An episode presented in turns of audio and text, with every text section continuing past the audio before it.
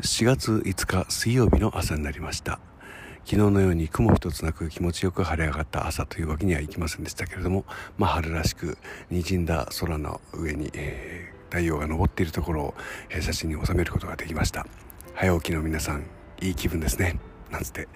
えー、昨日は久しぶりにツイキャスでですね1時間ぐらい歌ってみたんですけども、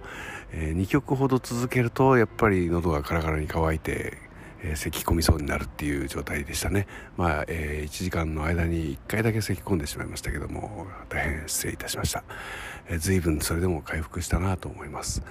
えー、もうちょっともうちょっとですね。何ですか？保湿ですかね、えー、まあ、無理をせず喉を休めて安静に行こうかと。そうすると3週間ぐらい治るのにかかっちまったっていうことになるんですけど珍しいな。こんなことなかなかないと思うんですけれどもね。まあリセットっていうことで春のリセットですね、え、そのように捉えていきたいなと思います。今日も一日皆さん元気で過ごせられますように。